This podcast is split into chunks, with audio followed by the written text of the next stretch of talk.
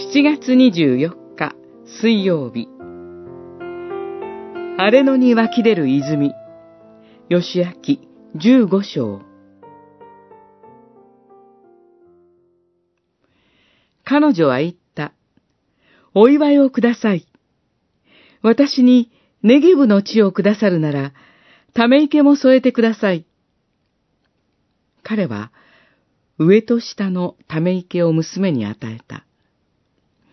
十五章十九節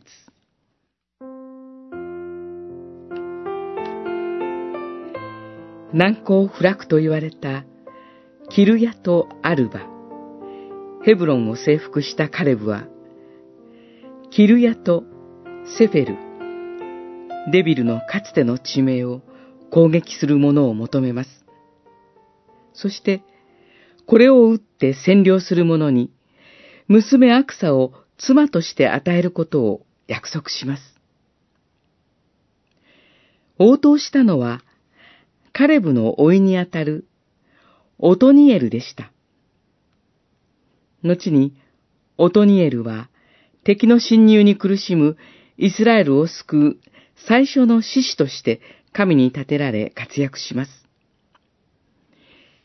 カレブの娘、アクサは、父が与えた約束によって、オトニエルの妻となり、結婚の祝いの品として、ため池を求めました。嫁ぎゆくネゲブは、ユダの南部地方の乾燥した不毛の地で、水を手に入れるのが困難な地だったからです。娘の願いに父カレブがためらうことなく上と下のため息を与えるにまして、主は私たちの魂の渇きを潤す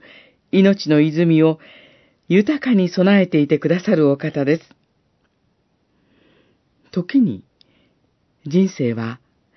焼けつく地を行くような苦しみに遭遇します。しかし、どんなに不毛の地を行くようなことがあろうとも、泉があるなら恐れることはありません。そこには永遠の命に至る水が湧き上がり、主の豊かな慰めのうちに再び力を得ることができるのです。